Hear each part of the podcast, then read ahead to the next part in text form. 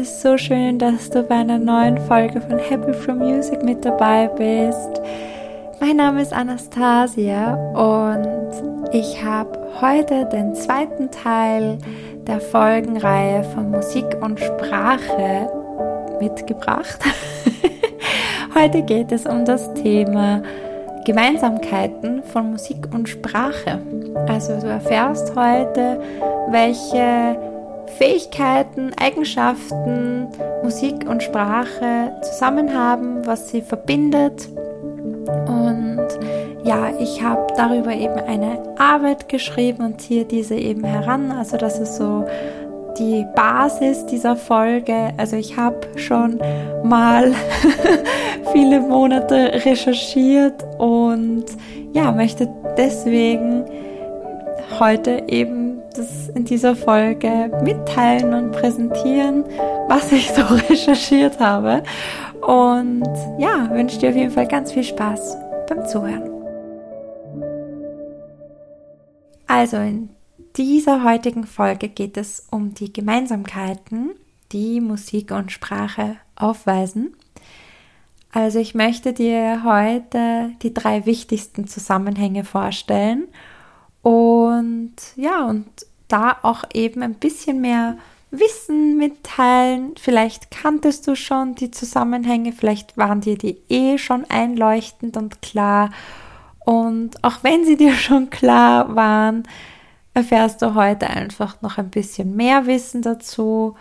Vielleicht hörst du heute nichts Neues, dann, dann tut es mir leid. Aber ich hoffe doch, dass irgendwo ein bisschen etwas Neues dabei ist.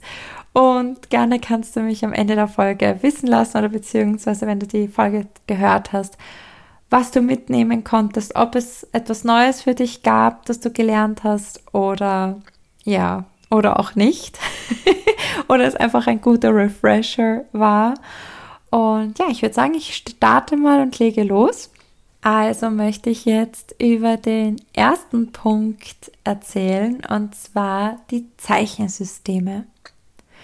Also Musik als auch Sprache sind beides Zeichensysteme. Sie sind Systeme, die uns dabei dienen, unsere Bedürfnisse, unsere Wünsche und auch unsere Emotionen auszudrücken. Und beide Bereiche bauen auf generativen Strukturen auf. Und natürlich sollte es im besten Fall, sollten beide beherrscht werden, damit wir eben Musik oder auch Sprache verstehen und anwenden können. Das ist klar. und ja, wichtig ist, dass sowohl Musik als auch Sprache aus Oberflächenstrukturen und auch Tiefenstrukturen bestehen. Also in der Musik sind in der Oberflächenstruktur Tonabfolgen enthalten, die eine Melodie erst überhaupt möglich machen. In der Sprache hingegen sind in der Oberflächenstruktur Abfolgen von Wörtern, die eben zur Bildung eines Satzes erforderlich sind. Die tiefen Strukturen im Detail einer ja, Sprache oder bei Musik sind etwas ja, tiefer. okay, heute bin ich echt ein Kasperl. Also eben hier finden wir zum Beispiel unser Verständnis, unsere Gedanken, unsere Erinnerungen, die uns eben dabei helfen, die Oberflächenstrukturen von Sprache und auch von Musik zu verstehen. Ich hoffe, das habe ich so klar formuliert. Ähm, genau, wichtig ist auch, dass zum Beispiel alle Sprachen aus einer begrenzten Anzahl an Phonemen bestehen. Also Phoneme oder ein Phonem ist die kleinste Einheit einer Sprache. Und aus diesen werden Silben gebildet und dadurch können dann verschiedene Kombinationsmöglichkeiten dann entstehen. Also die dann dazu helfen, weitergehend Sätze zu bilden. Und da sind dann natürlich sehr bestimmte Regeln erforderlich. Also man kann sie nicht willkürlich zusammenbilden. Und ja, das ist auf jeden Fall ein wichtiger Fakt bei der Sprache. Bei der Musik ist es ähnlich. denn hier gibt es eine begrenzte Anzahl auch an Zeichen, die verwendet werden, und zwar Noten. Und Noten, die in verschiedenen Werten angegeben werden, also die ein Zeitverhältnis anzeigen. Und die helfen uns eben klar Töne, Akkorde, Melodien festzuhalten. Und das gesamte Notensystem besteht ja aus fünf Linien und vier Zwischenräumen, verschiedenen Schlüsseln, Vorzeichen, Taktstrichen und ja, einigem anderen auch, also auch Dynamik, äh, ja, Buchstaben, also die, oder beziehungsweise Dynamik, äh, Klammern, die uns zeigen, wann was laut oder leiser gespielt werden soll und so weiter. Wichtig ist vielleicht auch zu sagen, dass die abendländische Musik aus zwölf Halbtönen besteht, also auch aus Ganztönen und Halbtonschritten hast du bestimmt auch schon mal gehört. Also ja, also hier auch eben alle wichtigen Zeichen, die für dieses System wichtig sind. Was ich dir auch noch erzählen möchte, ist, dass der amerikanische Sprachwissenschaftler Noam Chomsky in den 50er Jahren die sogenannte Universalgrammatik begründet hat. Und zwar kam er zu der Annahme, dass es sich dabei um ein angeborenes Wissen von Sprache handeln muss. Und er auch davon ausgegangen ist, dass sie sehr tief in unserem Gehirn verankert sein muss. Du fragst dich bestimmt, was hat die Universalgrammatik aber jetzt mit der Musik zu tun? Und was, warum erzähle ich das jetzt bei den Gemeinsamkeiten? Und zwar hat nämlich um 1900 der deutsche Musikwissenschaftler Heinrich Schenker eine Art generative Grammatik, also auch so eine Art Grammatik für die Musik äh, begründet und analysiert. Und zwar hat er nämlich ein bestimmtes Werk genauer analysiert und dessen eben Oberflächenstruktur und Tiefenstruktur analysiert und er kam da zu der Annahme, dass sich jede Komposition aus eben Tönen ableitet, welche dann wieder aus einem zugrunde liegenden Akkord bestehen und eben die dann den tonalen Kern des Stückes darstellen. Also, damit wir auch immer wissen, zum Beispiel in welchem, welchem, welcher Tonart, welchem Kern quasi die, das Stück geschrieben ist. Also zusammenfassend hier zum ersten Punkt, das war erst der erste Punkt, lässt sich eben sagen, dass Musik und Sprache eben beides Systeme sind, die wichtige Regeln enthalten, um eben Zeichenformen zu bilden und Genau, es ist einfach wichtig, äh, die, damit wir einfach auch uns ausdrücken können, damit wir auch Musik und Sprache analysieren können. Und ja, also ein wichtiger, wichtiger Punkt, die Zeichensysteme. Der zweite Punkt äh, der Gemeinsamkeiten von Musik und Sprache ist, Trommelwirbel, da der Rhythmus. Also von uns Menschen wird der Begriff Rhythmus mit einem Ticken einer Uhr oft in Beziehung gebracht. Also eben diese durchgehende Regelmäßigkeit einer Uhrzeit, damit wir einfach wissen, wann, wie spät es ist. Und genau, in der Musik ist es eben auch, genau wie in der Musikwissenschaft auch definiert wurde ein gegliederter zeitlicher Ablauf in einem Klanggeschehen und damit hängen auch die Begriffe Metrum und Takt sehr eng zusammen.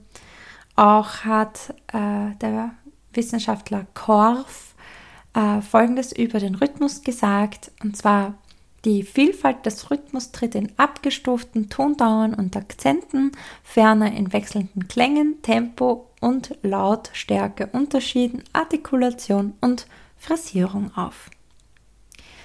In der Sprachwissenschaft wird unter dem Begriff Sprechrhythmus eine Eigenschaft verstanden, die wie zum Beispiel Intonation oder Prosodie und Sprechtempo als ein ja, Merkmal, ein wichtiges Merkmal gesehen werden.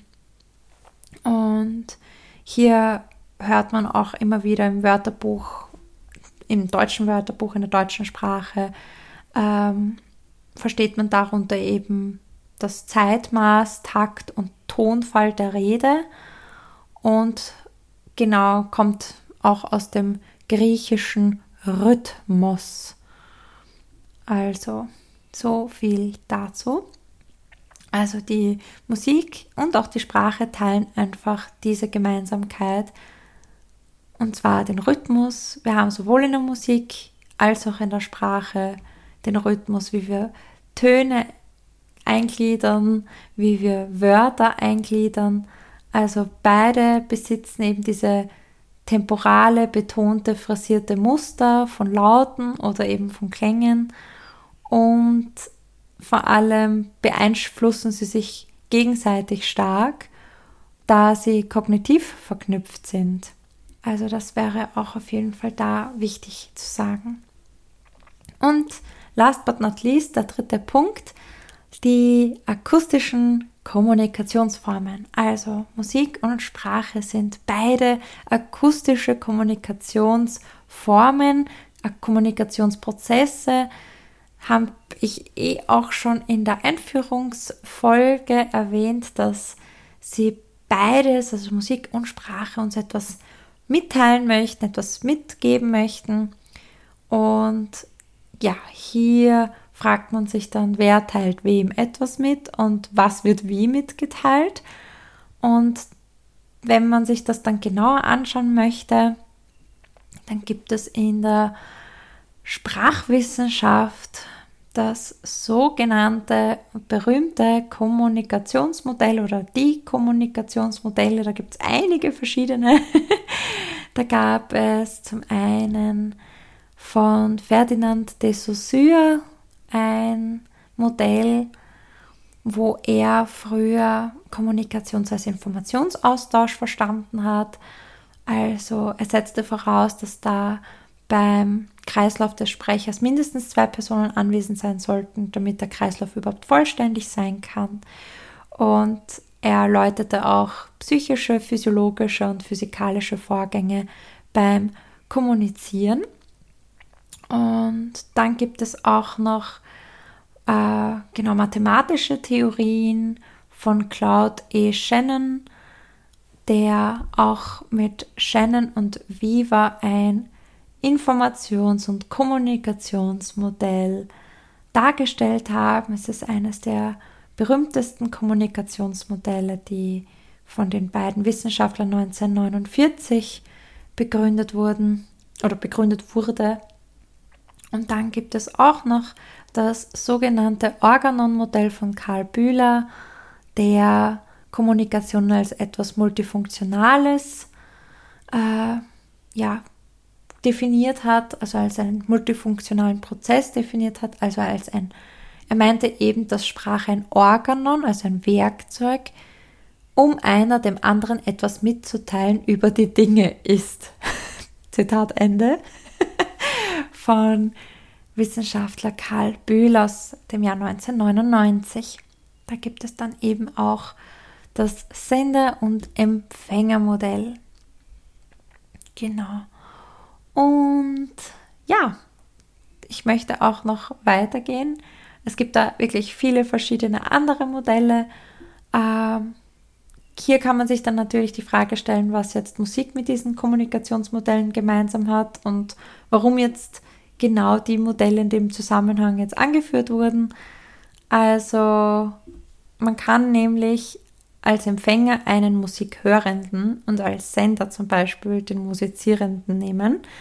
Und die Schallwellen stellen dann die übermittelte Nachricht dar. Und genau hier ist es zum Beispiel auch, dass Kollektive wie ein Chor, eine Band oder ein Orchester auch Sender- oder Empfängerrollen einnehmen können. Also man kann das sehr wohl auch mit Musik vergleichen oder auch mit Musik anführen. Also hier nochmal zusammengefasst, Musik als auch Sprache sind beides akustische Formen, Kommunikationsformen, die das Ziel haben, etwas auszudrücken, etwas mitzuteilen. Und es ist auch so, dass ohne einen Schall keine Nachricht in einem Diskurs mitgeteilt werden kann. Also daher muss für die Musik sowohl auch für die Sprache gelten, dass ein Sender ein akustisches Ereignis erzeugen muss und der Hörer eben dieses Ereignis verarbeitet und vernimmt. Das ist so die Zusammenfassung von dem dritten Punkt. Ja, wir sind am Ende angelangt. ich hoffe, du konntest doch einiges mitnehmen. Äh, ich habe versucht, es so einfach wie möglich zu gestalten und auch zu erklären. Ich hoffe, es ist mir gelungen. Äh, gib mir gerne Feedback, wie du die Folge gefunden hast. Und hoffe, ich bin nicht zu tief gegangen in die Materie. Und falls du Fragen hast, falls du gerne noch mehr nachlesen möchtest, die Zitate nachlesen möchtest und so weiter, führe ich dir gerne Literatur hier in der Beschreibung an. Dann kannst du gerne auch ein bisschen nachlesen. Und ja, ich wünsche dir nun einen angenehmen Tag äh, und viel Erfolg bei all dem, was du machst. Und freue mich von dir zu hören und wünsche dir alles Liebe. Deine Nastja.